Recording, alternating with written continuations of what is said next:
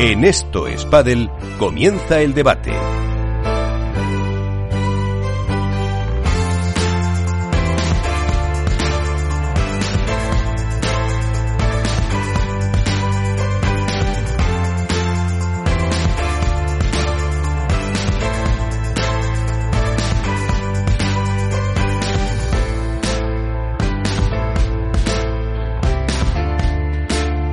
Hemos escuchado a Ale Galán, al eh, número uno del mundo. Enseguida vamos eh, a recuperar eh, algún extracto de la conversación para que también eh, podáis eh, comentarlo y enseguida hablamos eh, también con otros protagonistas que tenemos pensados para este programa. Saludamos a Mónica Montes, la víbora del pádel. ¿Qué tal, Mónica? Muy buenas.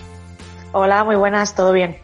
Muy bien, porque eh, dentro de lo que ha contado Iván de las eh, noticias, eh, quizás, eh, quizás lo más destacado es eh, que se van eh, poco a poco conociendo eh, más citas eh, de Premier Padel con esa del Foro Itálico de Roma y también ha habido eh, rumores, ¿no, de que iba a haber una en el Wizzing Center de Madrid, pero no hay nada confirmado, ¿no, Alberto?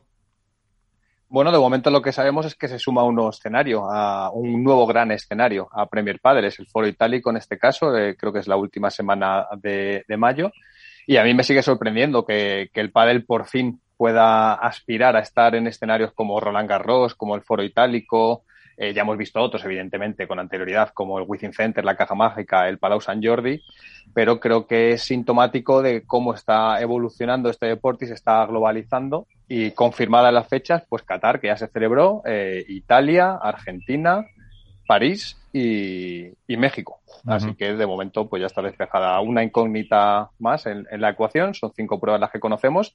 Y sobre la hoja de ruta inicial que marcaron quedarían otras cinco pruebas por desvelar. Pues eh, lo veremos. Y vamos a aprovechar a saludar a nuestra segunda protagonista eh, de hoy, eh, que es eh, pues una de las que están llamadas a ser, dicen, mejores jugadoras de, de los torneos, de los diferentes circuitos que pueda haber y que además sorprendió en el último de Alicante porque llegó pues eh, bastante alto. Lo tuvimos en Alicante en eh, el, los cuartos de final, si no me equivoco. Claudia Jensen, ¿qué tal? Eh, muy buenas noches, ¿cómo estás? Hola, Claudia. Hola. Muy buenas, eh, ¿cómo estamos? Se había cortado, se había cortado y no he escuchado bien. ¿Qué tal? Muy bien, aquí estábamos ayudando a entrenar. Sí, eh, con eh, las miras puestas ahora en el Challenger ya. Sí, justo salimos esta tarde hacia Albacete. Eh, ¿Con qué expectativas vais después de lo que hicisteis en Alicante? Hombre, pues cada torneo es un mundo, pero siempre con expectativas altas. Eh, con nosotros también está Mónica Montes, la víbora del pádel que nos sigue eh, o que sigue habitualmente el eh, pádel femenino. Eh, ¿Qué nos puedes decir de, Claudia? Mónica. Bueno, por suerte es una jugadora que habla por sí sola en la pista. La verdad que en Getafe la pude ver aquí en, en el Challenger y en Alicante también. O sea que al final la he visto en los últimos torneos y como digo, una jugadora zurda que no se suele ver y con un potencial increíble para ser, para ser tan joven. Así que Claudia, mi enhorabuena. Y, y, el trabajo, pues al final tiene sus frutos, ¿no? Creo que hace una buena pareja con, con Carla, de la que va a poder aprender mucho. Y, y seguro que nos va a sorprender. Y yo creo que, que este año va a ser su año de, de, acabar de romper. Y quién sabe si la veremos en la final en Albacete, que seguro que tiene muchas ganas de repetir final. ¿No, Claudia? Sí, sí, hombre. Eso siempre hay ganas. Eh, ¿Os esperabais eh, llegar a ese puesto que o a esos eh, cuartos de final en Alicante? Eh, a ver, nosotros siempre vamos con el objetivo de llegar a lo más alto y sabemos que siempre puede darse esa oportunidad. Así que siempre vamos con el pensamiento positivo. Uh -huh. eh, seguro que te lo habrán dicho, porque tienes, si no me equivoco, son 16 años, ¿no? Sí, 16 Los años tengo. 16 años de verte enfrente con, entre comillas, monstruos, pues eh, como la Sarayeto, como Alejandra, como sí. eh, las gemelas, eh, etcétera, etcétera. Sí, sí, sí, sí. La verdad que, bueno, a mí me, me encanta porque son experiencias únicas y, y nada, las aprovecho con todo. Eh, ¿Y ellas qué te dicen? ¿Te dan consejos eh, aparte o algo? Se ha cortado, perdona. Eh, ¿qué, te, hablan, qué te dicen ellas? ¿Qué te aconsejan o cómo te felicitan después de, los partidos? ¿Te dicen, pues mira, no sé, cada vez estás mejorando más o, te, fijas en, en ella? Siempre, a ver, siempre hacen algún comentario como enhorabuena por cómo lo estás haciendo y todo eso. Sí, sí. ¿Y cuál, cuál es la que más te fijas? Si te fijas en alguna. Eh, pues a mí la que más me gusta es Gemma Triay. Por su eh, juegas eh, bueno el estilo vuestro es eh, tuyo es parecido no de agresividad me refiero. no, es muy no es muy parecido pero a mí como jugadora la que más me gusta es Gemma pero nuestro juego no se parece mucho. Están con nosotros también Iván Hernández y Alberto Bote no sé si tenéis alguna cuestión Iván para para Claudia. Hola Claudia buenas noches. Soy Iván de Contrapared Hola, buenas noches. Bueno, sobre todo felicitarte por la temporada que estás haciendo. Es tu año de, explosión, por decirlo de alguna manera, como bien ha dicho nuestra compañera Mónica. Yo me quería hacer una pequeña referencia a tu, a tu historial deportivo. ¿no? Eh, tú eres nacida en España, creo, y con padres con ascendencia argentina, ¿no? Sí, eso es. Y yo recuerdo que, bueno, al final decidiste jugar por Argentina en vez de por España por algún tipo de decisión personal, eh, decisión de la Federación Argentina, no recibiste esa invitación de la Federación Española de Pádel, porque al final jugaste el Mundial por Argentina. ¿Nos puedes contar cómo, cómo fue tu, tu caída, por decirlo de alguna manera, tu desembarco en la selección argentina? A ver, eh, yo no puedo jugar por España ya que no tengo la nacionalidad española. Solo tengo nacionalidad italiana y argentina y por Italia tampoco podría jugar por un tema de, burocracia y me eh, fui por Argentina. También la verdad ah. que me tiraba mucho más Argentina. bueno, tampoco es mala selección. No, no, la verdad que no. Por eso, que no está, que no está nada mal. Eh, Alberto, una cuestión para, para Claudia. Buenas noches, Claudia, ¿cómo estás? Hola, buenas. Eh, yo tengo la fortuna de conoceros, de conocer a la familia Jensen desde hace, desde hace bastantes años y te hace una pregunta personal. Eh, ¿Quién es el bueno de los hermanos Jensen? Eh, Enzo, Cristian, Claudia, porque sois nombres habituales en el pádel federativo madrileño hasta hace pocos años. Tú eres la que ha despuntado ya en el profesionalismo. Pero, ¿cómo ves también? Bueno, Enzo hace poco estaba jugando el TIC, que quedó subcampeón de categoría junior, si no me equivoco. Pero, ¿quién es para ti de todos? ¿Cuál, ¿Cuál es el que juega, el que juega mejor? A ver, eh, es que ahora mismo Cristian, mi, mi hermano mayor, eh, no se está dedicando al pádel como tal, sino a veces me hace sparring a mí, va a pelotear, pero no, no se dedica a la competición y en, en el otro caso mi hermano sí, mi hermano está se mueve por competir y entrenar, así que en este caso entonces es el que apunta más alto. ¿Y te picas con él o no? sí, sí, la verdad que no nos picado mucho. Eso. Y por, pero por ahora le sacas ventaja, ¿no? ¿Perdona? Que por ahora le ganas tú. Eh, no, la verdad que no, no. No, no. He jugado muy bien, Bueno, pues esto, esto no puede ser, ¿eh? Hay que cambiarlo para la próxima vez. Es lo que toca. Pues eso, pues eh, Claudia, que te vaya muy bien en este Challenger, te seguiremos eh, de cerca y, como dice Iván, eh, los que pasan nuevos por este programa luego lo hacen muy bien siempre. Así que, como la palabra, bendecidos, ¿no, Iván? Es verdad. Salen... Claudia ya sale bendecida de aquí. a ver si es verdad. es ah, verdad. Bueno, pues te veremos pronto. Claudia, muchísimas gracias. Muchas gracias a vosotros. Pues eh, Claudia Jensen, que pues eh, creo que mide 1,57, 1,58, 1,60. Hay que verla cómo se defiende en la pista, como dice Mónica, con esa zurda. Y puede ser una de las eh, grandes del circuito femenino. Veremos. está jugando con una veterana, que fíjate, tiene, claro, y tiene 16 añitos nada más. Cumple 17 en julio, creo a finales de julio. O sea que todavía Fíjate si tiene, tiene recorrido como está ya, ya en, el, en el circuito. Yo es que tengo la fortuna de conocer a, la familia Jensen de, la competición aquí en, Madrid y, a Claudia desde hace unos cinco años, seis aproximadamente, cuando empezaba pues, prácticamente a coger la pala de pádel. Y, ha sido una familia que siempre ha llamado mucho la atención por el talento que tenían los tres hermanos. El que primero despuntó fue Cristian, que como ella dice ahora, pues ya no se dedica a la competición, pero que jugaba ahí mucho a este deporte. Y luego, poco a poco, el que fue dando pasos adelante fue Enzo, que tenía una envergadura muy pequeñita, pero que tenía mucho, mucho talento, mucha clase jugando y que está todavía en esa etapa formativa. Y Claudia, que estaba como un poco a la sombra ¿no? de, sus hermanos, pero que cuando te sentabas a verla, veías que tenía algo diferente. Y, enseguida, en muy poquito tiempo, eh, que empezó a tomarse en serio la competición, pues despuntó ya en categoría de menores y eh, con 16 años ha dado el salto definitivo al profesionalismo, aunque yo siempre soy un poco no sé si escéptico, me gusta darle poso a, a los jóvenes eh, porque necesitan tiempo para poder madurar, para poder dedicarse a un deporte de forma profesional y también señalarla constantemente cómo va a ser la próxima jugadora o esta llamada y demás. A mí particularmente me parece un error porque estamos viendo que, que no deja de tener 16 años con todo lo que conlleva. Quiero decir, si a cualquiera de nosotros nos pusieran en ese escenario con 16 años, pues probablemente eh, chirrearíamos bastante, ¿no? Entonces, bueno, vamos a darle tiempo. Lo, cierto es que tiene unas cualidades innatas para jugar al pádel. Pues le damos ese, ese margen, por supuesto que sí. Vamos a, recuperar un extracto de la entrevista eh, de Ale Galán. Eh, por ejemplo, cómo no, eh, hablando de cómo está esa unidad y de la relación con World Padel Tour.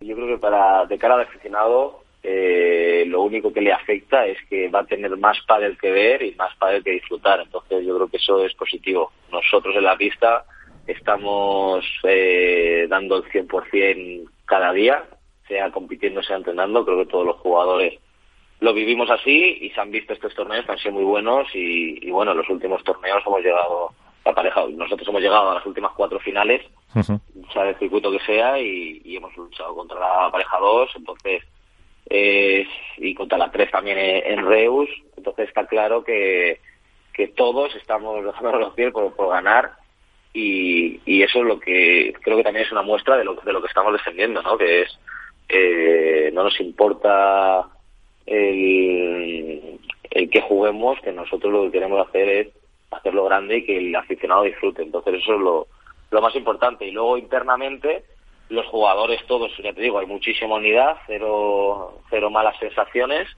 y, y con el directivo de, de World del Tour pues tampoco nos cruzamos demasiado. Ellos se acercan a ver eh, la semifinal o la final, no suelo verles más por, por los pabellones y, y creo que ningún jugador me ha, me ha comentado que haya una, una mala sensación porque tampoco nos cruzamos con, con ellos, solo con los trabajadores y, y ya está, que, que no, no creo que tenga que haber ningún, ninguna mala sensación y, y nosotros es lo último que queremos, ¿no? Que haya un mal ambiente, porque si nosotros disfrutamos en, en pista, disfrutamos de nuestro deporte, y es verdad que es difícil jugar con una demanda de 25 millones a la espalda, eh, pero pero nosotros eh, que por que por nuestra parte no quede que, que le estamos dando que estamos dando el 100% por, por nuestro deporte pues está en, una, eh, en un extracto de minuto y pico, que es todo la misma respuesta, eh, responde a varias cuestiones. Primero, la unidad. Segundo,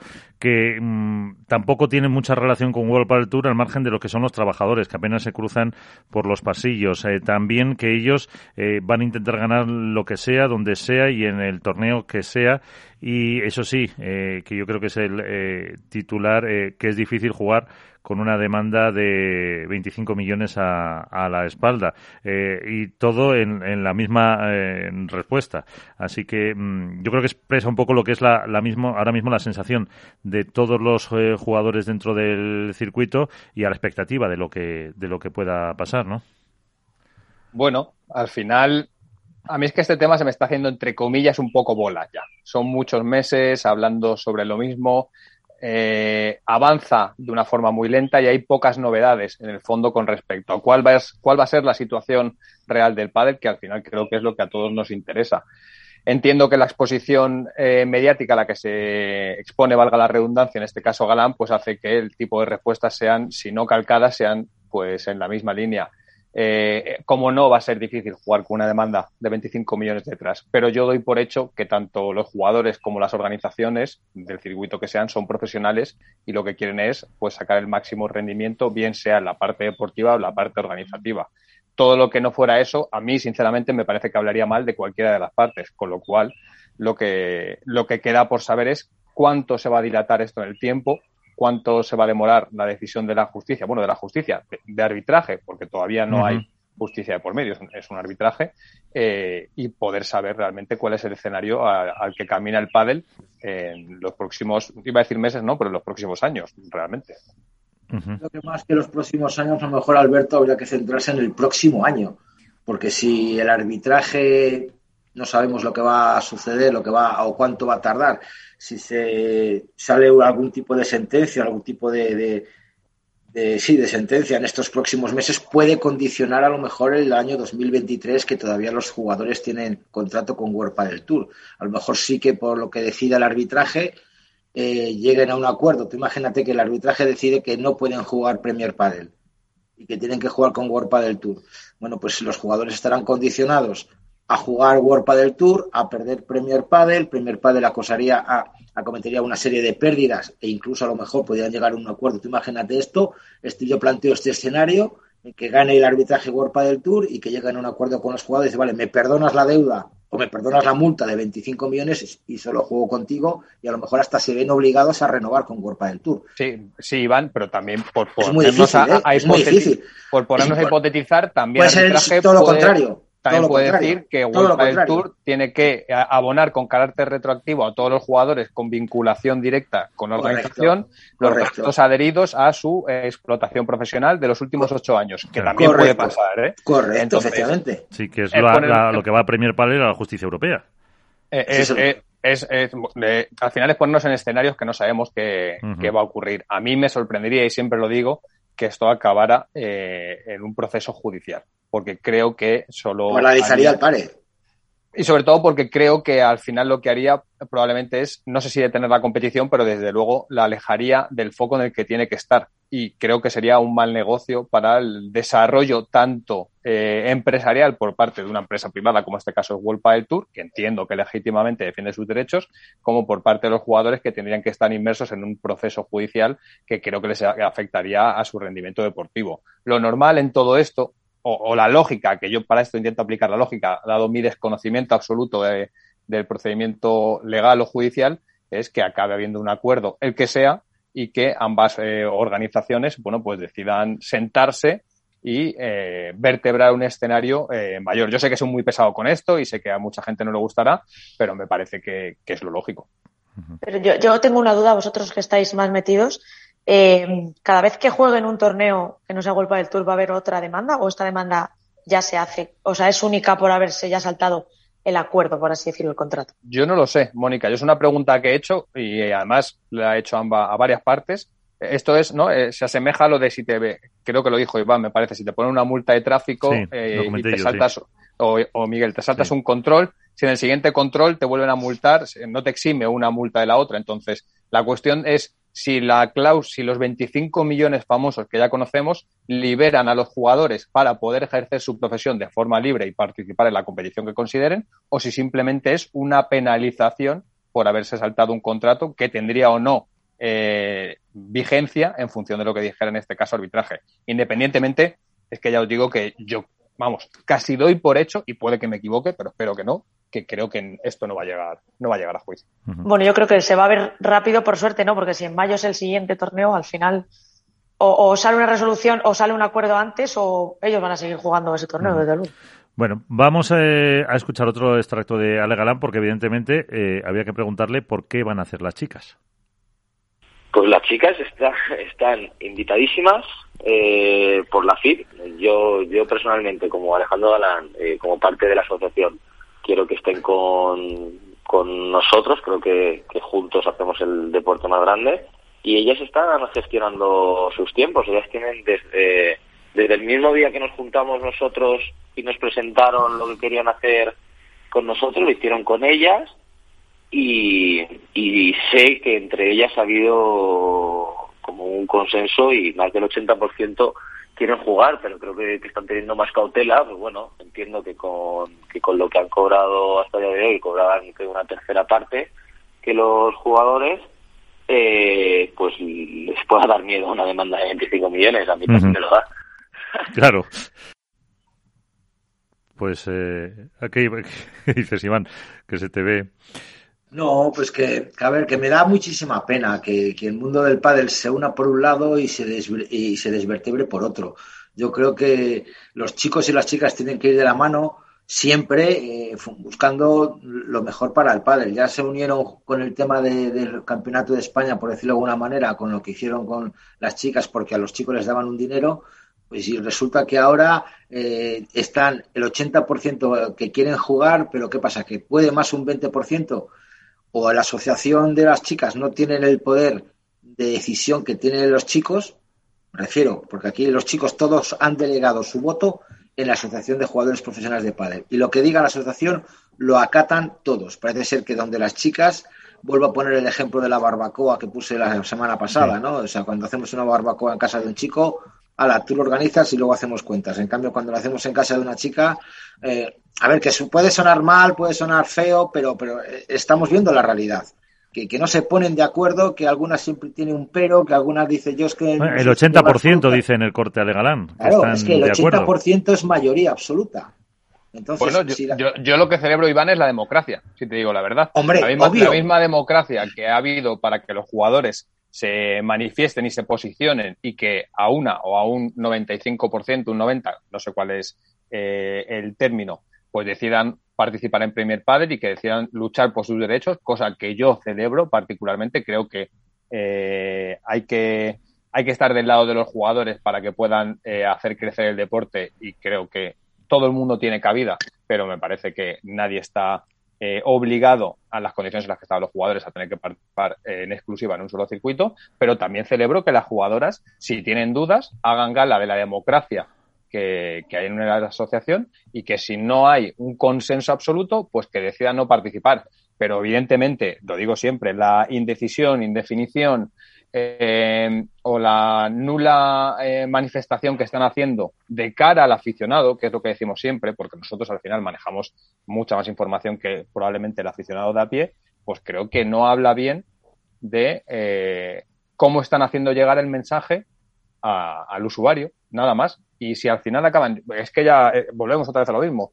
cuando yo tuve la suerte de entrevistar a, Salazar y a Triay, les dijeron que consideraban que sí que, que sí que iba a haber un torneo de Premier Padel. Pero cada semana, tú que lo harás como yo, Iván, o Mónica, o Miguel, preguntas en el gremio, jugadoras, en los entornos y demás, y una semana la respuesta es sí, y la semana siguiente la respuesta es no, y la siguiente sigue siendo sí, y la siguiente es no. Entonces, eso es indicativo que por lo menos yo quiero quedarme con la parte positiva, que es que hay democracia. Y la democracia, como yo soy un ferviente creyente en ella, pues hará que se tome la decisión correcta. Y en este caso creo que la decisión correcta será que las jugadoras puedan jugar de forma libre donde consideren pero respetando los contratos. Dentro de una democracia hay una mayoría. Si esa mayoría debe ser el 80% es el que está de acuerdo, el otro es como la democracia que estamos nosotros. O sea, unos serán del Partido Popular, otros serán del PSOE, otros serán del... Hay una mayoría que es la que ha ganado y el resto tendrá que acatar, respetar y obedecer lo que diga la mayoría. Otra cosa es que estés de acuerdo o no estés de acuerdo en pagar o no pagar diferente peaje, diferentes impuestos,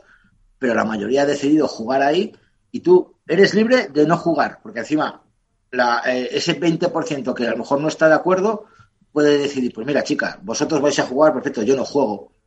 es libre, o sea, ahí están buscando la libertad de jugar un torneo u otro. Por tanto, ¿por qué un 20% impide que un 80% Iván, crezca? Iván, yo, yo, creo que es una forma de hablar. Sí, que sí, que sí, pero sé que es una forma de hablar. Si hubiera un 80% de jugadoras dispuestas a jugar Premier Padel, después del torneo de Doha, no creo que nadie tuviera dudas de que en Italia, en el mayor, iban a jugar las chicas. Sí, porque está diciendo Perdona, Didi. No, iba a decir que en una entrevista del domingo de Nuria Rodríguez y Marta Talabán decían que, por eso me ha sorprendido el porcentaje, pero sí entiendo que es una manera de hablar porque ellas mismas decían que habían hablado pero que no había, no había habido una votación como tal y eso es lo que estaba retrasando un poco el que tomaran la decisión. O sea, pero en el momento que se vote y exista esa democracia, como dice Iván, tiene que haber una, una solución, o sea, una decisión final. se tendrá que respetar, que es lo que ellas decían. O también Esperan que quien no quiera, pues que se adapte, porque al final es un, una decisión conjunta global y de la mayoría. Pero no se puede dar la situación. claro, que, no jueguen. que no jueguen.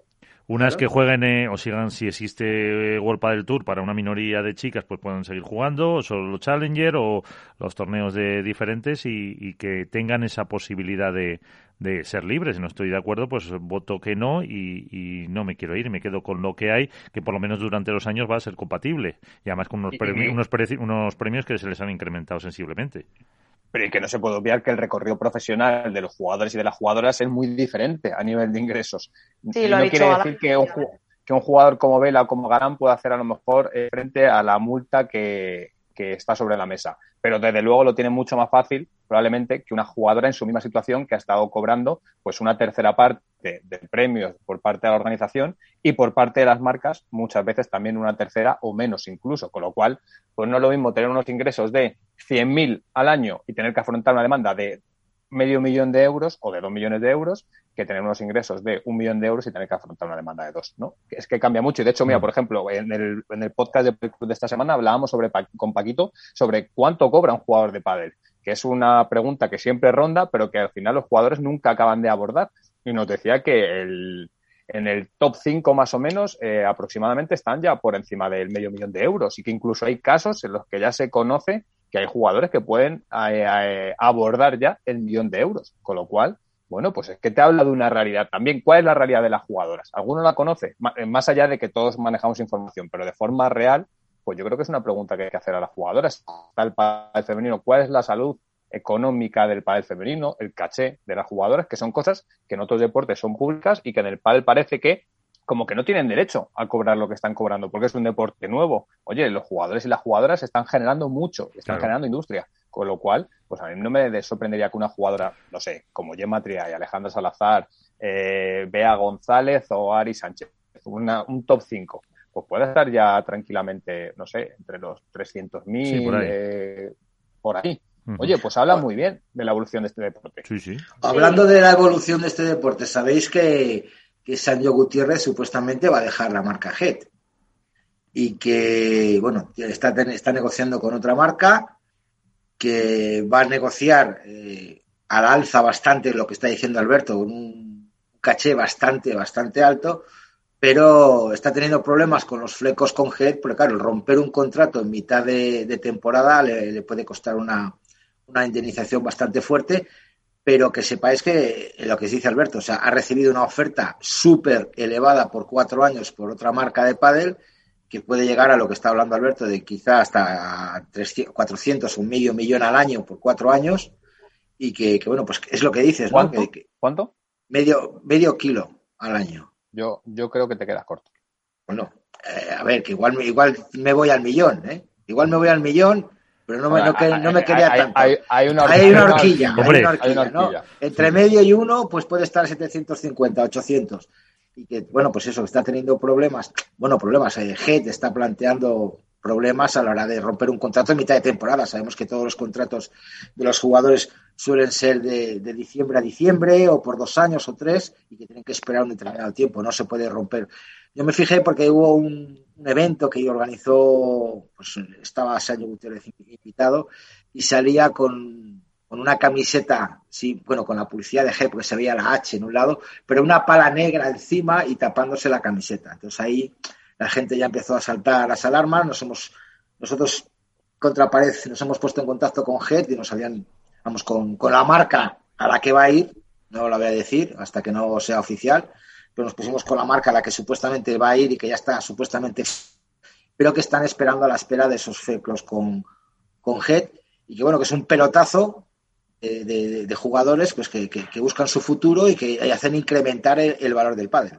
Porque la industria está creciendo y los, jugadores, y los jugadores cada vez generan más y, se está vendiendo un 300% más por parte de las marcas. No están vendiendo más por una cuestión de que la producción pues está limitada y que se están abriendo nuevas, eh, nuevas fábricas o por lo menos nuevas plantas porque no se da abasto y hay rotura de stock de modelos. Entonces el padre está viviendo parte de la globalización. Yo también creo que una parte de todo esto es una burbuja. Ojo, ¿eh? O sea, no creo que se pueda estar vendiendo un 300%, un 200% más cada año. Pero Hombre, por la apertura al exterior, ¿no? Tú no sé, supongo que, el, vamos, los datos que, que tendréis, yo creo que, que ahora ya eh, de vender, eh, pues hace unos años me decía alguna marca, pues de cada 10 palas vendía media en el exterior. Ahora a lo mejor de cada 10 y hay muchas marcas que le supone la mitad o más de, su venta, su facturación, ¿no? Yo, yo hace poco hablaba con una, una marca, un top, un Big Five del pádel y estaban ya en el 50-50 de ventas en España y ventas fuera. Pero aún así creo que en todo esto hay una parte,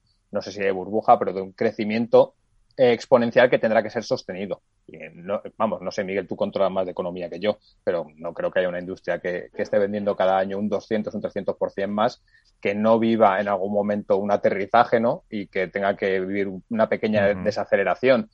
Pero eso no quita que los jugadores ahora son conscientes también de que sí que generan un reclamo. Y por lo tanto, pues todos conocemos casos de jugadores que están cobrando X y cuando se sientan a negociar piden X más 3.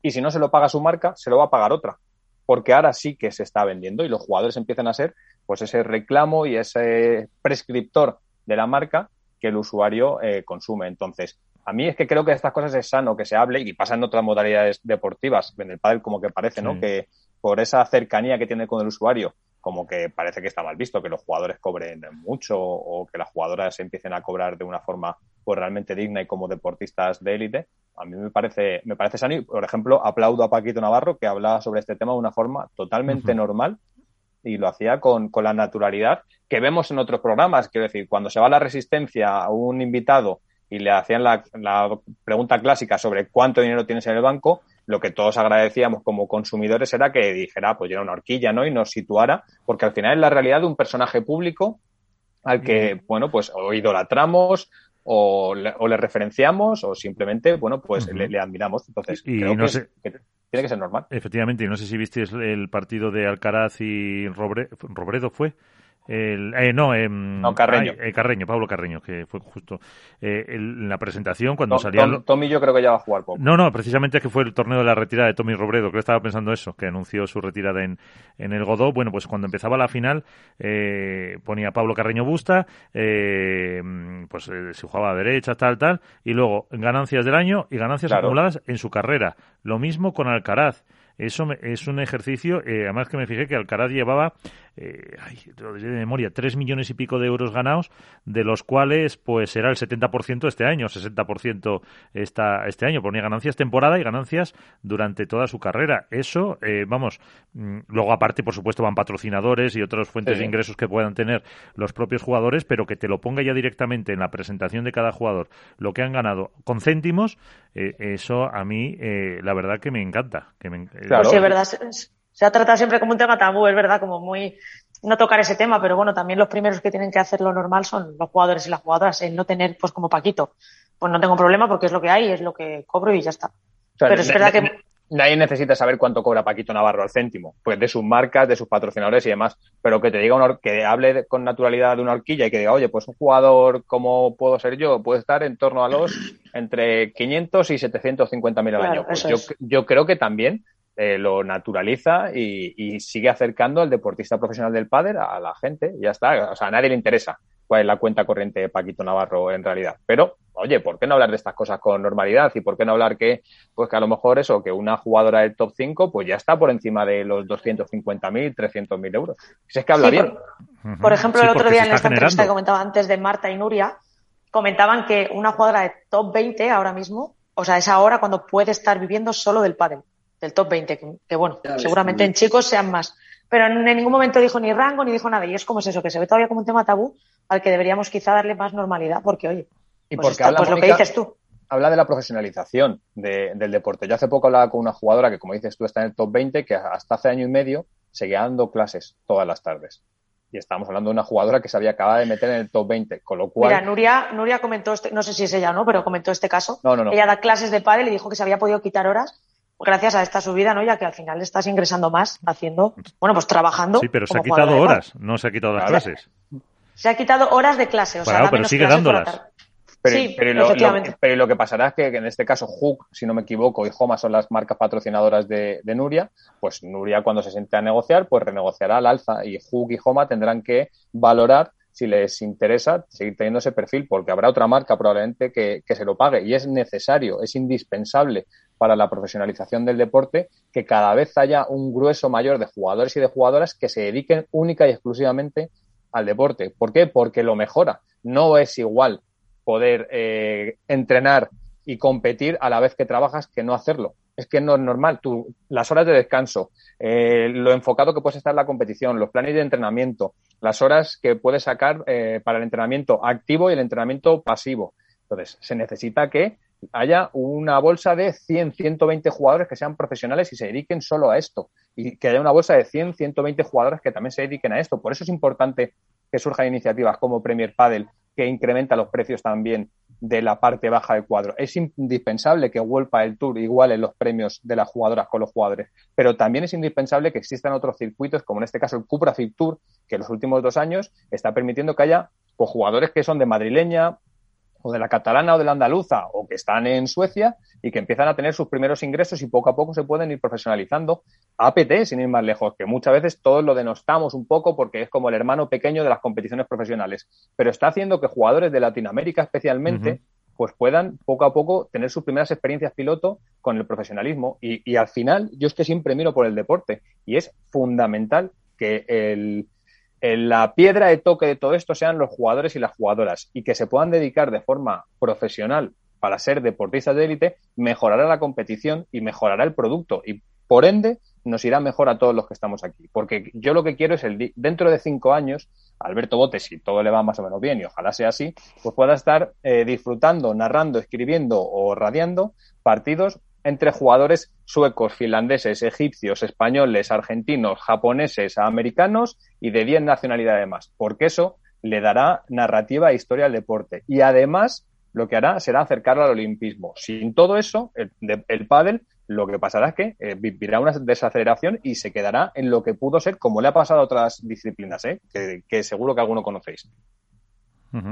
y, intentar además asentarse con unas eh, bases más o menos sólidas para que luego esa normalización, esa corrección eh, o como se le quiera llamar, en, que siempre eh, pues bajará un poco, pues incluso remuneraciones, salarios o, mm, en España ha pasado, por ejemplo, sin salvando las distancias con el con el balonmano que ha vivido ahora mismo una corrección con jugadores que han tenido que irse fuera porque en España nadie ya podía pagar un, nivel de salarios que se había que se había alcanzado. El intentar asentar con eso unas bases para, para evitar que, todo eso pase y que al final tengamos un deporte bien eh, fundamentado, con unos buenos principios, con una buena organización, con una buena federación y, el que tenga un futuro presente por delante para que eh, todas las canteras, todas las bases, todos los miles de niños que están en las escuelas eh, puedan aspirar ahí.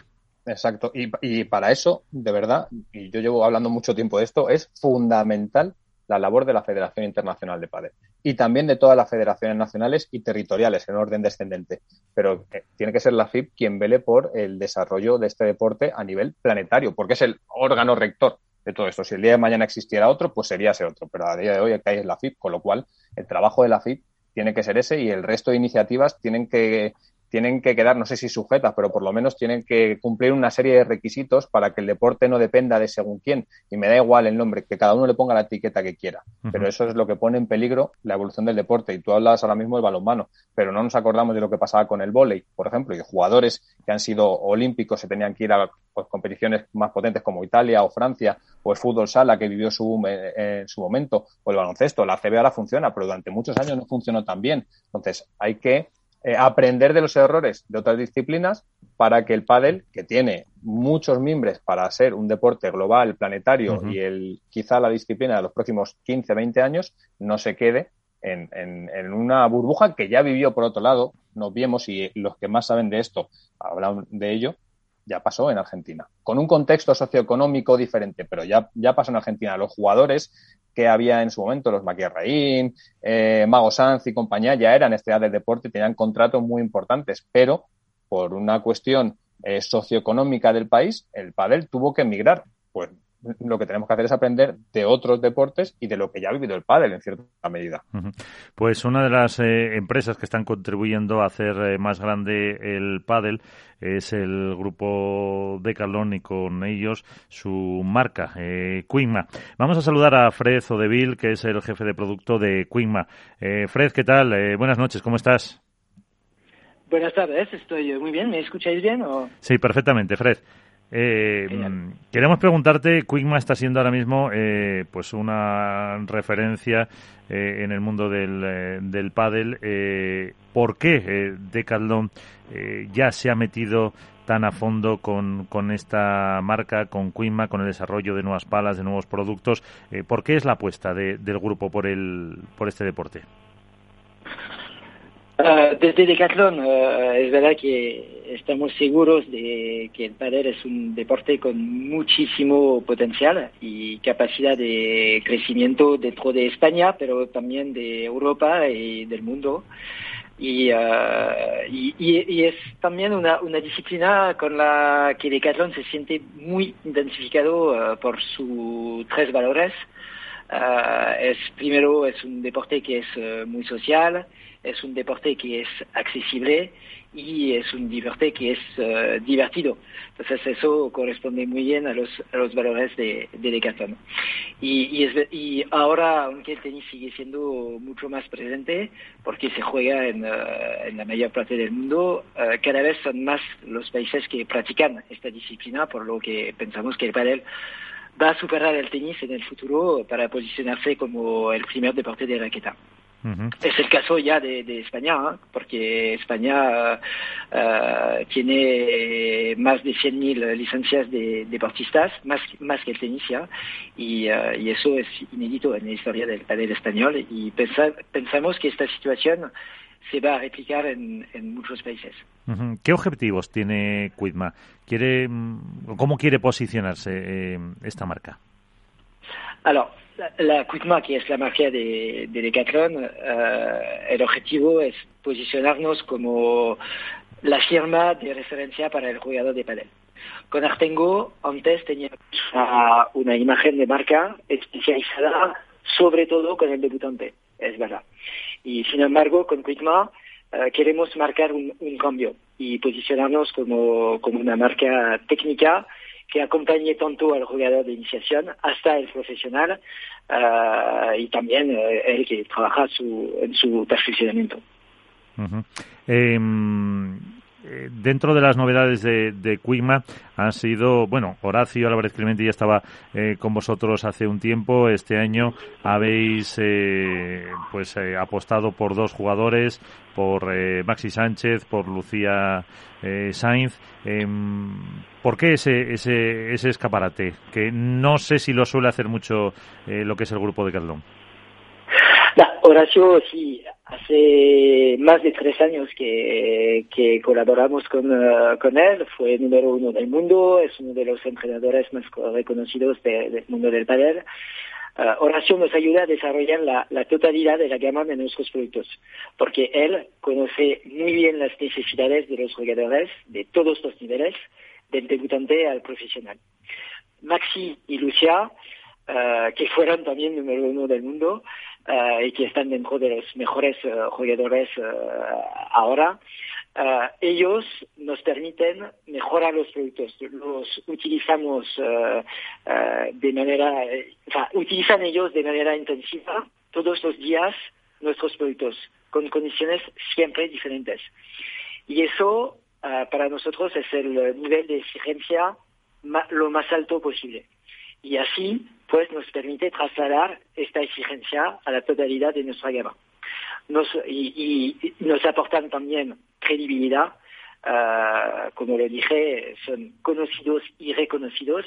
No solo son importantes sus uh, triunfos, sino también la relación de cercanía que disfrutamos para colaborar y, y co-crear nuestros productos uh, juntos. Uh -huh. O sea que están implicados en desarrollar eh, la gama de, de Quickma eh, porque mm, no son solo palas, sino que tiene también eh, más productos, ¿no? Sí, sí, tenemos todo, toda la gama de, de productos para un jugador de bueno, tenemos la pala, pero también el calzado, las pelotas, los accesorios, bolsas textiles, toda la, la panoplia que, que necesita un jugador para, para jugar a pádel. Intentamos tener todo. Y, y lo que intentamos también es poder responder a todas las necesidades. la gama de palas 990 con quien juegan Lucia y Maxi es un buen ejemplo. Tenemos las tres formas diferentes, que son diamante, redonda y híbrida, y para cada una tenemos dos niveles de dureza. Entonces, el objetivo es que cada jugador puede, pueda encontrar una pala de carbono que corresponde a, su estilo de juego. Maxi empezó a jugar con la Hybrid Hard y ahora como necesita más potencia, está jugando con la Power Hard, que tiene la, misma construcción, pero como una forma uh, diamante. En función de las condiciones, uh, uh, cada jugador puede encontrar la, la, la pala que le, que le corresponde. Porque dentro de, de, lo que pudimos ver un día cuando presentasteis eh, un poco la, los eh, jugadores es eh, también el, el, esfuerzo de I más D que se hace en la, en la firma, eh, probando, testando, sometiendo a, pues a diferentes situaciones de estrés a los productos, ¿no? Sí, el I más D, tenemos uh, algunas, algunas máquinas uh, aquí en, uh, en, nuestro club, en, en, en el hangar, que nos permiten, uh, que nos permiten uh, realmente bien verificar las características de las palas para toda la parte test, pero es verdad que utilizamos también el I+D de, la empresa, Uh, que tenemos en, en, Lille. Tenemos un laboratorio muy completo con muchas máquinas y, intentamos utilizar esta, esta I+D para sobre todo verificar la durabilidad de, nuestros productos. Y no hablo solo de las palas, ¿no? porque Uh, tenemos uh, muchas máquinas de test. Por ejemplo, podemos hacer uh, test de resistencia con, con, el calzado, con la suela, con la, las bolsas, el textil, to, todos los tipos de, productos. Aprovechamos de las máquinas que tenemos para los, todos los otros deportes que nos permiten bien verificar la durabilidad de nuestros productos y completar los test que, que estamos haciendo uh, en el terreno con, con los jugadores, uh -huh. porque hay que hacer los dos, la parte laboratorio y también dentro de la pista. Eh, mira, eh, con, conmigo está también Iván Hernández, Contrapared, eh, que te quiere hacer una, una pregunta, Fred. A ver, ¿Sí? Iván. Hola, Fred, buenas noches. Buenas, buenas noches. Bueno, lo primero me gustaría felicitar a, a Decathlon por, por la apuesta del pádel, aunque, bueno, por mi propia experiencia sé que no viene de nuevas, ¿no? Lleváis mucho tiempo trabajando con, con marcas de, con pádel, con palas, con, con ropa, pero me gustaría uh, saber eh, por qué os decidisteis por Maxi Sánchez y, y Lucía Sainz y qué trabajo han hecho ellos para el desarrollo de las palas con las que están jugando. Alors, muchas gracias, primero. Uh, bon, es verdad que, hace, hace mucho tiempo que Decathlon está, está trabajando con, con los proyectos de Padel, porque el primer proyecto que, que lanzamos para Padel era de en 1997, entonces hace 25 años que tenemos proyectos de, de Padel. Uh, eso por un lado, y la segunda parte de la pregunta uh, respecto a Maxi y Lucia. Alors, primero, lo que estábamos buscando eran jugadores que correspondían uh, a Decathlon. Es decir, estábamos buscando jugadores que, que tenían una imagen de profesional y realmente pienso que Maxi y Lucia tienen esta imagen y uh, también imagen de cercanía. Uh, cuando uh, hablas con, con Maxi y Lucia, sentimos que, que son como colaboradores de, de Decathlon. Y eso para nosotros, compartir los mismos valores, era muy importante. Uh. Eso por un lado. No, Uh, la, la, parte del desarrollo con los proyectos con que jue están jugando hoy, no han eh, participado al, desarrollo porque los proyectos son proyectos que lanzamos hace, de, depende del proyecto, pero antes que, que empezaron, entonces no han participado al desarrollo. Hoy nos dan feedback sobre los proyectos. Uh, eso uh, es cada, cada, día nos dan feedback y es lo que decía, es que como ellos juegan en diferentes uh, condiciones, eso es un feedback muy importante para nosotros y, y, y, nos permite aprender mucho. -huh. Pero estamos co-desarrollando proyectos que vamos a lanzar Uh, el objetivo es lanzar una, una pala nueva, una, una gama de pala nueva al, al final del año. Uh -huh. eh, y una, uh -huh. eh, una, última cuestión, eh, Fred. Decathlon es una empresa multinacional, una empresa global, eh, ha apostado por un deporte que, pues, que fundamentalmente eh, empezaba en España, en Argentina, como hemos contado antes. Pero, mmm, ¿cómo ve Decathlon eh, o cómo ve Quickma esa evolución del pádel? Porque vosotros tenéis tiendas en muchos países del mundo. ¿Se va vendiendo ya palas de pádel y zapatillas y, y lo que es vuestra gama? Ah, sí, sí, sí. Fue fuera sí, de España, hoy, me refiero. Sí, sí, no, fuera de España estamos vendiendo uh, los uh, gama de, de padel. La, las palas uh, que tenemos de, de se venden en, en España, pero el, el, resto de Europa se venden en América del Sur, se venden exactamente los productos en Chile, México, la India. Uh, acaba de abrir uh, la gama. Vendemos productos de padel ahí porque hay un par de, de, clubes que acaban de abrir. Hay China que acaba de decidir de abrirlo dentro de, de un mes. Entonces se, se, se están abriendo uh, los países. Cada mes tenemos algunos países que, que abren está genial con el desarrollo del, del, panel y son los mismos productos que, que vendemos en todo el mundo. Uh -huh. eh, y ahora sí que la última. Me... No sé si, si Fred se querrá, como decimos aquí, mojar o no, pero me equivoco si digo que Quickma ahora es a, la pala más vendida del mundo, la marca que más vende del mundo de palas. Ah, quizás que tienes razón. o sea que sí.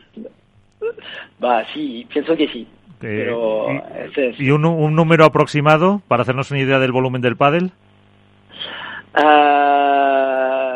ale, aproximado alrededor de, de 700 uh, mil palas uh, hemos vendido el año pasado. Pues no está, no está nada, nada, nada mal. Así que, pues, eh, por dar la enhorabuena a, a Fred Odeville, que es el jefe de producto de Quickma. Eh, seguiremos en contacto para ver cómo, cómo con esos, fíjate, esos mercados, India y China, dos de los países más, o los dos países más poblados del mundo, eh, que puedan acceder a esto, el potencial que puede tener este, este deporte. Así que. Sí, sí, no. sí. Pienso que el tiene mucho futuro. Pues seguiremos en contacto. Eh, Fred, jefe de producto de Quickma, muchísimas gracias. Encantado. Hasta luego. Un abrazo. Eh, pues no está mal. 700.000 eh, o más eh, palas de pádel vendidas eh, por Quima. Evidentemente, eh, no hay que dudar mucho para decir que es el, el, el, más vendido del mundo, evidentemente. Hombre, la cadena que tiene montada a lo largo del mundo con los, con los Decathlon, yo creo que no la tiene ninguna empresa, ni, ni Padel no. nuestro, con todo lo que es. ¿Crees? No, no la tiene ninguna empresa a nivel Porque, planetario. Por eso te sí, digo. Claro. O sea, ni Padel nuestro, ni Bull Padel, ni Hit, no. nada. O sea, es la, la cadena por excelencia, por excelencia del deporte mundial, por decirlo uh -huh. de alguna manera. Claro. Está en casi todos los países y, y aunque haya palas de pádel, eh, te voy a poner un país exótico, un Bangladesh, por ejemplo, que a lo mejor en la tienda de Caldón de Bangladesh, que no sé si tiene, o sea, no tengo ni idea, vean palas de pádel, pues igual alguno coge, se compra una cosa y dice, coño, ¿qué es esto? Voy a comprarla y se empieza a jugar al pádel en Bangladesh. por ejemplo, ¿no? O sea, sí. Pero, pero... Te digo que esa cadena de distribución que no la tiene nadie, está claro que tiene que ser algo, algo bueno y potente para, para claro, la marca. Y eso es bueno para el deporte porque fíjate, eh, si ahora abren en India y en China, eh, ya ves tú el mercado que tiene ahí. Eh, ya eso puede ser un salto importantísimo para, para promocionar este de, deporte. O bueno, es que, que, El, salto o la evolución de, del pádel pasa por dos mercados. Uno es el asiático y otro es el americano. Europa es ya, diría que un escenario más o menos eh, en vía de estabilización, en el que cada vez aparecen nuevos territorios. España maduro ya. España maduro por completo, pero los dos grandes mercados que se van a sumar a este deporte son Asia por un lado y el mercado americano. El mercado americano que es dependiente absolutamente de la industria de, la raqueta, que engloba todos los deportes de raqueta y ya vimos experiencias por parte de, Adidas en su momento, en, las convenciones anuales que hay y cada vez hay más escenarios eh, que se están abriendo. Miami es la zona dominante, pero Texas, eh, Nueva York dentro de poco va a tener un club, el primer club del estado de Nueva York, por ejemplo, y Asia, especialmente China, es el que el gigante que tiene que dar el salto. Yo es una cosa que siempre digo, el 95%, el 90% del producto que se fabrica en Paddle sale de China y el, casi el 98% eh, sale de Asia. Con lo cual, en el momento en el que vieran que aquí hay negocio, no dudarían en sumarse porque ya tienen las plantas de fabricación, tienen la distribución, tienen los transportes, con lo cual eh, lo que les queda es invertir en la propia industria del deporte allí para el desarrollo. Y, vemos, claro, al final cuando sacamos un poco el foco del pádel, que como vivimos de esto, muchas veces tendemos a, sobrevalorarlo quizás, eh, no hay que olvidar cuáles son los volúmenes de facturación de deportes como el badminton en Asia, que son jugados por millones de practicantes, muchos más que el pádel, por ejemplo. O el ping-pong, imagínate. O el ping-pong. Sí, sí, sí. Pero en, en, Tailandia, Indonesia, como dice Alberto, y algún país más, ahí el, el, el perdón, el badminton es en religión. Es el, el, deporte el deporte nacional y, y, ahí tiene pues eh, también o el cricket, el polo, ese tipo de deportes que son deportes que, que, bueno, que son eh, van eh, intrínsecos a la idiosincrasia de según qué países, ¿no? Y que como son países con tantísimos millones de habitantes, pues aunque estén muy focalizados, hacen que sus volúmenes de facturación sean, sean altísimos. El pádel, al final, entrará con marcas estilo Quigma, porque también estamos hablando de escenarios en los que eh, la renta per cápita no es muy alta, con lo cual se antoja complicado que en un país como India eh, se haga una pala de 300 euros. Exactamente, y eso lo que haría sería sectorizarlo, ¿no? En según, qué, en según qué cotas de la sociedad. Pero también eh, ahí está Decalón, que bueno, que en España de hecho comercializa y supongo que en otros países, no se lo he preguntado, venderán mm, palas también de otras de otras marcas, de otros fabricantes, porque tiene, una estrategia. Las tiendas tienen marcas, tiene otras Sí, sí, por eso digo, lo que no sé si Sí, lo que no sé si en otros países lo tendrán o no. Lo que está eh, ahora la estrategia de Quima, que no lo hemos dicho tampoco, es eh, palas a 99 euros vale lo mismo la que está jugando Lucía como la que está jugando Máximo, Maxi, porque ha dicho además que no, no, no han hecho todavía sus palas específicas y es un poco la estrategia que siguió Combat. Eh, eh las palas a menos de 100 euros todas. Combat las tenía a 90 euros. Por eso son... Lo único que ha hecho Combat ahora me parece ha sido sacar una línea específica para Juan Cruz Beluati. Sí. Que ha sacado una pala específica con ropa para él y, me parece que bolsa para él pero que es la misma pala que, puedes comprar en la página web por 90 euros. Pues en Decalon es, igual, las palas que bueno, pero, 99. Pero es que yo lo escribía en 2019, ¿eh? cuando salió Quigma el proyecto, eh, si no me equivoco, escribí algo así como que Quigma estaba llamada a liderar una nueva etapa en el mundo del pádel.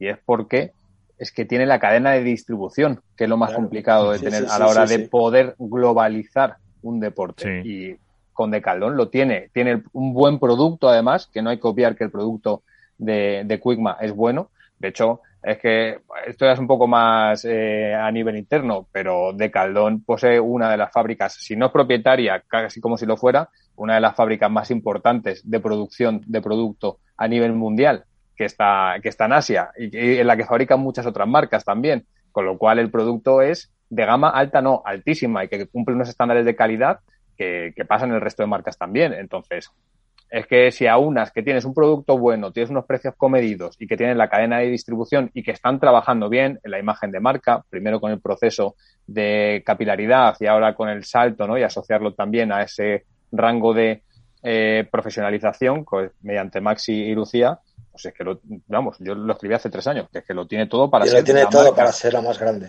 la, marca, que lidera esto y porque también habla, es la evolución de, la propia industria. El pádel no va a vivir con 50 marcas de pádel a nivel global. El pádel tendrá las internacionales de tenis, por un lado, tendrá sus 5, 6, 10 como mucho marcas más o menos potentes nicho, entre las que estarán pues la Bull Paddle y, y compañía liderando, por supuestísimo, y luego habrá marcas low cost que sobrevivirán y es que de Caldón es una especie de crossover entre una marca low cost y una, una gran marca, ¿no? Porque se puede permitir el lujo de, asentarse en el low cost sin ser realmente una marca low cost. Claro. Y si algún día decide sacar pues otros precios, pues lo, lo podrá lo podrá afrontar perfectamente. Lo, que no está claro, lo que no está lo que no tiene ninguna lógica dentro de ese escenario que en España eh, haya 200 em, marcas y algunas eh, mm, vamos a decir, mm, desconocidas, bueno, mm, seguro, vamos, que yo no conozco, sí, la cuarta parte, eh, te saquen no, te saquen palas de 350 euros. 400 pues euros. en, el, 2015 aproximadamente, yo escribo en la ya extinta revista Padel Absolute, que vosotros conocéis también, un reportaje que se llamaba Palas a punta pala. Hmm. Y si no recuerdo mal, eh, recogimos unas 240 marcas de palas de pádel. ¿Por qué? había un problema en, en, este deporte y era que la misma fábrica que te fabricaba su marca, tú le ibas con un diseño y te hacía su pala con tu diseño sin problema. Y eso generaba pues marcas muy reducidas que se vendían, yo que controlo más Madrid porque es donde tengo mi residencia, en la zona este. Pues de repente había marcas que cogían y, pues eso, como empiezas, venta de maletero, ¿no? Que era que se llamaba sí, en los clubes. Y de eso no hace tanto, ¿eh? Y estamos no, no, no, no, no, te estás, no te vayas a, a te, estás yendo a cuatro años como mucho, ¿eh? Y que y todavía alguno hace venta de maletero. O sea, aquí en Valladolid salió una marca que la hacía en, en Asia, efectivamente, pero luego vendía todo de, de, maletero. Pero es que, y luego te, lo que te he dicho, a mí me han llegado palas de esas y de 350. Pues mira. Sí, sí, sí, sí. O más, no tiene, no tiene mucho. Bueno, yo, yo, yo recuerdo una marca de origen nacional, que Iván se acordará probablemente, que tenía una pala, llegó, de hecho llegó a patrocinar jugadores profesionales, si no me equivoco, que puso una marca, puso una pala a unos 800 euros. Ah, sí, que era, tenía una cosa de como de oro. Sí.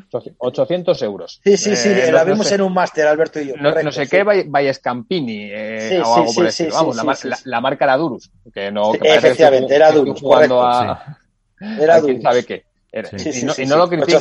euros, Simplemente digo que ahora el escenario es diferente y la profesionalización del sector hace que ahora ya sí que hay auténticos transatlánticos en según qué marcas y que cada vez sea más difícil que se den pues ese tipo de vacíos eh, empresariales en los que a una fábrica le, le hace falta eh, pues ingresar y no le importa dentro de la cadena de producción dejar un volumen, un retén para fabricar una marca tercera y poder facturar igualmente, porque ahora ya pues lo que tiene es una demanda estable y sabe que tiene que estar poco a poco pues abasteciendo esa demanda. De hecho, tanto es así como decía antes, que lo que haya rotura de stock, es más habitual que haya rotura de stock, que haya un... Que ¿Te acuerdas también de la marca esta, la que era 8 Paddle también, que eran unos diseños muy bonitos, muy coloridos y tal, que contra que tuvo jugadoras importantes de la talla de Celeste Paz o Nera Brito y tal, y que duró un año, dos. Yo tuve aquí una inversión fuerte y luego desapareció por totalmente. Yo tuve aquí inviertes en algo, luego no pagas a las jugadoras, utilizas a los jugadores para promocionarlos, pero luego no les pagas. Entonces, ahí te cargas tu propia imagen y tu propia marca. Yo tuve una, una marca aquí eh, que me vino el consejero delegado, era una marca, es que vosotros acordaréis del nombre seguro, eh, que era gallega, que tuvo hasta un chip en la pala metido. Ah, en No. ¿Cómo has dicho? Gasta, sí, sí. No, Kite, Kite, Kite. Ah, bueno, Kite, vale, sí, Kite. Kite. también. Eh, Kite, sí, se la usó este Willy Laoz. Eh, eh, pues, correcto. Pues eh, estuvo, aquí, el dueño de Kite cuando estaba a punto de cerrar la fábrica, casi pidiendo ayuda, porque había ido, como gallega, me acuerdo que había ido a Estrella Galicia, Leche Celta, había ido a varias marcas para que le ayudaran para salir, que había hecho una inversión en meter ese chip y luego en moldes, en un paletero de él espectacular en la calidad y al final pues no conseguían la financiación y eran marcas más o menos conocidas hace cuatro, cinco, seis años y han ido muchas cayendo, pero todavía quedan y caerán más, ¿eh? O sea, esto ahora por, eh, por eh, las ventas que hay, pues muchas sobreviven, pero eh, el mercado acabará, se regula solo, ¿no? Y eso Miguel seguro que, lo domina mucho más. Bueno. El mercado se acaba regulando solo. y si no, ayudan algunos a, a pero vamos, sí. bueno, mm, a ver, Mónica que proponía una porra del Challenger, rápidamente, que nos vamos. Claro, y te aguanto, digo, ¿hay porra o con los Challengers no os atrevéis? Venga, dale, dale Mónica. Yo no me atrevo. Pero bueno. Iniciativa. Venga. Venga, me atrevo. Con el cuadro femenino voy a apostar por Bárbara y Verónica que lleguen ya a una final y se quiten esa espinita. Y así lleguen al Open de, la próxima semana en Bruselas a tope. Y en el masculino, en Getafe vi una pareja que son Jairo Bautista y Pablo García. Muy jóvenes los dos, que me gustaron mucho. y oye, pues me gustaría volver a verles. Les vi en semifinales, así que me gustaría que llegaran a la final. Eh, yo, bueno, me, quedo para el final. No, me va a dar tiempo a mirar el cuadro porque, vamos, en chicos estoy muy, muy perdido. Venga, venga me, la juego yo. Eh, masculino ya puesto por Campa Garrido, una pareja que me gusta mucho desde que se unieron. Y en el femenino le voy a poner una fichita. Venga, ve a González y a Marta Ortega. Vaya, una que me quita. Vale. Yo en chicos, a los Javis, como los han llamado ahora, a Javi Rico y a Javi Ruiz. Me parece un parejón auténticamente espectacular. Y en chicas, eh, es que está difícil, pero bueno, yo voy a seguir, pues me voy a emperrar en mi apuesta de este año, en la Salayeto, a ver si llegan a una final. Bueno, pues ahí están, pues a ver si me da tiempo a mí. De chicas voy a decir, eh, pues a Marta Marrero, que yo creo que está... Qué clásico es. Ya no, pero es que más que nada es que no me acuerdo de ninguna más. O, me podía haber hecho Claudia Jensen o Jessica Castelló también y Alice Colombón. Una, una Miguel, no, eh, una Miguel no, diversifiques. Y eso hay que hacerlo siempre. Y poner un El chico se va a lo típico, ahora un Yanguas Lamperti. Venga, pues ya está, me lo has dicho, gracias Iván, no se me ha ocurrido. pero, mejor Yanguas con Coqui. Sí, también, también, también. Es verdad. Pues con eso nos quedamos. ¿Eh? Así sí que lo juegan, sí, sí. Que vosotros tenéis el ordenador delante tenéis una ventaja. Eh, Iván, Mónica, Alberto, muchísimas gracias. Un placer. Un abrazo Hasta a el próximo programa. Un abrazo. Adiós. Abrazo grande. Chao.